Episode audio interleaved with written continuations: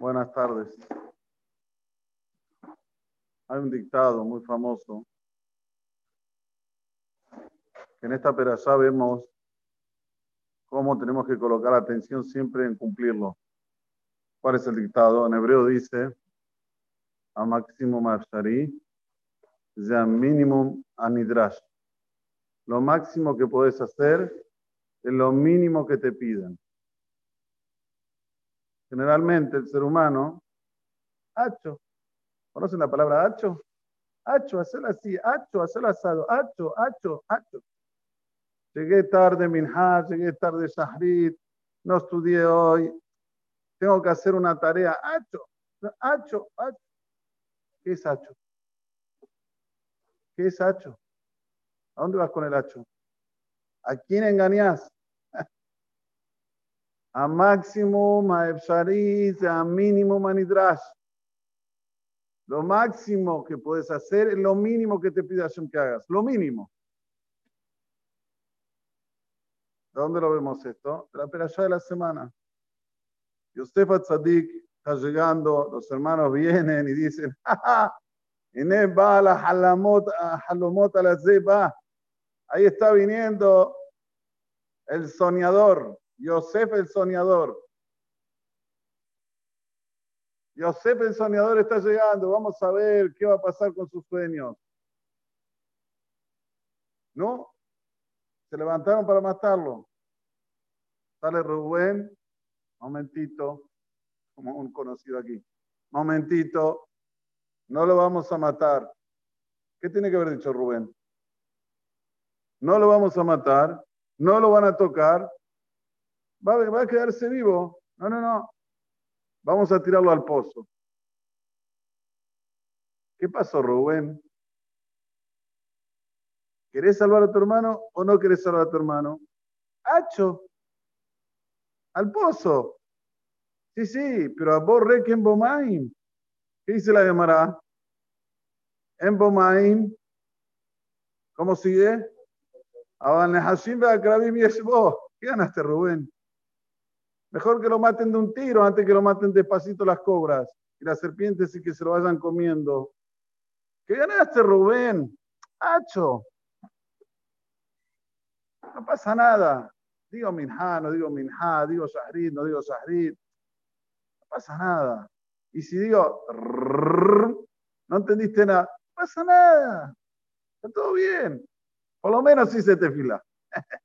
Por lo menos lo salvé. En vez de que lo maten, ah, claro, que lo tienen al pozo, ¿eh? Que lo tienen al pozo donde hay cobras y hay serpientes. Uy, uy, uy, uy, uy, lo que pagó Rubén por esto. Yehuda, otro tzadik. ¿Por qué vamos a dejar a nuestro hermano ahí en el pozo de Gisino en Damo? Le jovenim quereno, la Ismaelim. También, Nacho. ¿Qué podía decir Yehuda? ¿Qué vamos a matar a nuestro hermano? Nuestra sangre, vamos a salvarlo, vamos a salvarlo a papá. Papá no puede sin él. No. A máximo manidrash, perdón, a máximo maefshariz, a mínimo manidrash. Si vos tenés la posibilidad de hacerlo 10, ¿por qué lo haces 6? ¿Por qué lo haces 5? ¿Por qué no lo haces 10? ¿Por qué te contentás con poco? Gracias que lo hice. ¿Qué gracias? Podrías hacerlo 10. Podrías salvar a la Am Israel. Así hay que pensar cada vez que tenemos que hacer una mitzvah. Con esa metodología, con ese pensamiento. La voy a hacer 10, porque la puedo hacer 10. Tengo Big Shabbat en mi, armario, está ahí, la uso cuando, cuando tengo una fiesta. Shabbat, voy con jean. Hacho, ¿Cuál es el problema si voy con jean? ¿Dónde está escrito que hay que ir con Big de Shabbat? ¿Dónde está escrito? Demostrar la alhaja.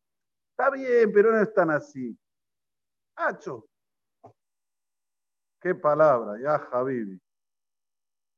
¿No? Hacelo 10. Venite Big de Shabbat, ponete un traje, corbata. Decir a Borolán, mirá, vengo le faneja, le Shabbat, le joven el ja, kijime, cora perajá vengo delante tuyo, Boreolam, hacelo 10, no, no quiero. Ok, hay consecuencias.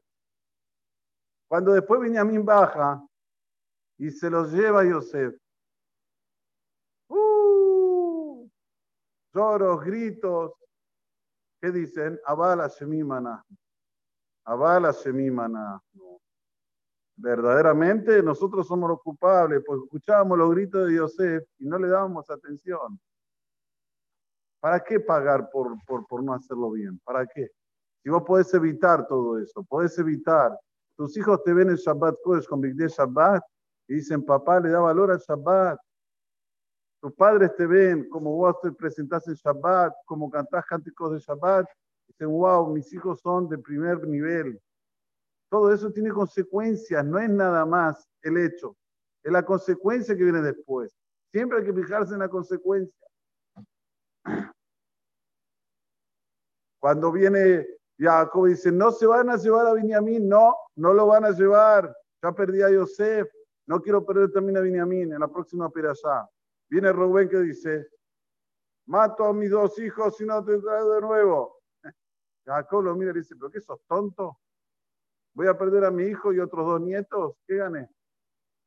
Viene Yehudá y dice, Anoji Erbenu, Miyadi Tebaksheinu. ¿Por qué hablaron ellos dos? ¿Por qué no hablaron los demás? Porque ellos sabían que aquí ellos tenían la posibilidad de hacer los diez y no lo hicieron. Entonces ahora llegó el momento de lejaper lo que ellos hicieron.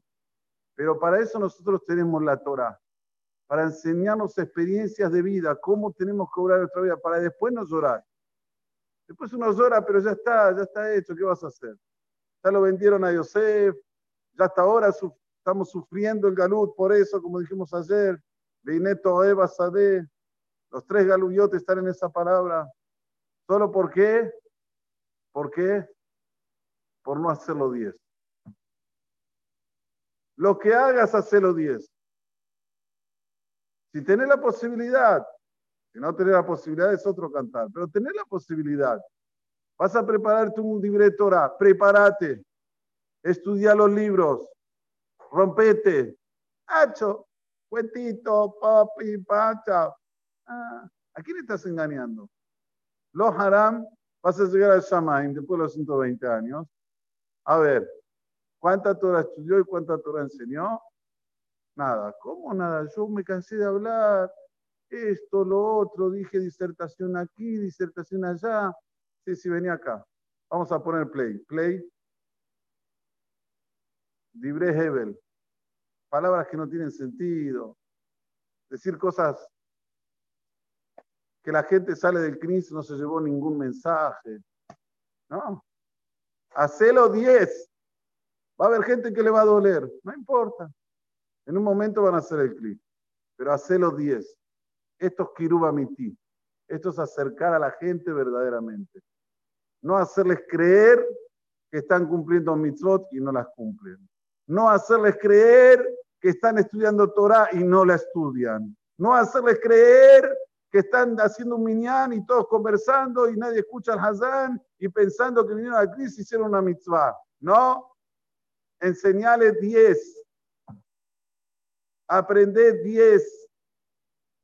Este es el mensaje mayor de toda Perashat Vallesha. Rubén podía salvar a Yosef, no lo hizo. Yehudá podía salvar a Yosef, no lo hizo. Lo hicieron a medias. En vez de matarlo con un rifle, lo mandó al pozo. En vez de liberarlo totalmente del pozo y llevarlo con papá, lo vendió a los Ismaelim. Hasta ahora estamos sufriendo eso. Sí, sí, hasta ahora, por no hacer las cosas diez. Este es el mensaje que lo repito y lo repito. Hay que borrar la palabra hacho. Hacho. No pasa nada. No, no, no viniste a Cristo un día, perdió tu Nesamá, una tefilá, un Kadish, un Kriyachemá Bismaná. ¿Qué es esto? ¿Cómo te puedes quedar tranquilo? ¿Por qué no hacerlo 10? Si yo puedo, tengo que al lado ahora. Ya no, no, es más como antes. Tenés un clic grande, no es más como antes. Tenés, hay problema, ah, no hay más problema de COVID, Baruch Hashem. Vení, vení bien, vení temprano, disfruta, charla con Boreolam, mostrarle a tus hijos el valor del CNIS. No, no. Hay una cena, no sé dónde, de teatro en el cinema, obvio que tengo que ir, ¿cómo no voy a ir? No me la voy a perder. Lo tiran a, a Yosef al pozo y ¿qué se hace? ¿Qué se, se ponen a hacer? A comer pan. Tranquilos, no lo, no lo matamos, ya está, salimos de Jehová. Ahora vamos a comer pan, tranquilos. Mucha gente hace eso. No mata, pero más o menos lo mismo. Mata su alma. Ah, ya fui, ya hice una mitzvah, bueno, ahora tranquilo, como lo que no se debe, hago lo que no se debe. No se hace. A cada dos nos pide a nosotros lo máximo que podemos. Lo mínimo que debemos, o sea, lo mínimo del pedido de Hashem es lo máximo que podemos. Hashem Baraj, que tengamos esto siempre en mente, que llevemos este mensaje de Prashat Vayeshev. Imagínense si Rubén decía, Señor, ¿qué están locos? ¿Cómo vamos a matar a nuestro hermano? ¿Qué va a decir papá? ¿Vamos a devolverlo a papá? Estaríamos hoy en otra dimensión, en otro mundo, en el mundo mejor, el mundo de la Geulá, el mundo de la redención. Sin embargo, por no hacerlo 10, estamos pagándola. Así que no cometamos el mismo error. Hagamos las cosas de una forma, como se dice, completa, y así sí vamos a tener siempre Nahat Dikdusha Amen Keniraton. רצה הקדוש ברוך הוא לזכות את ישראל. לפיכך גורם למצוות שנאמר, אדוני יחפש למען צדקו, הביא תורה בידי.